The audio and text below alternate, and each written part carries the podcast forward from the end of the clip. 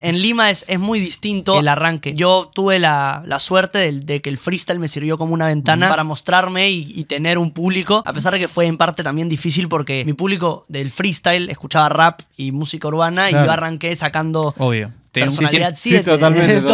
un costo también eso. Tal cual, es así como yo lo encaro, digamos. Como oh. esto soy yo, digamos, y hay mucha gente que, migró del freestyle a, mi música y se mantiene, así como hay gente nueva que va apareciendo y es interesante como los dos mundos chocan. Igual el Toy Locaso sirvió también para consolidar un poco a ese público de las batallas que se enamoró también de encontrar eso que encontraba a veces en las batallas también en... Esos minutos libres en La, en la música, digamos.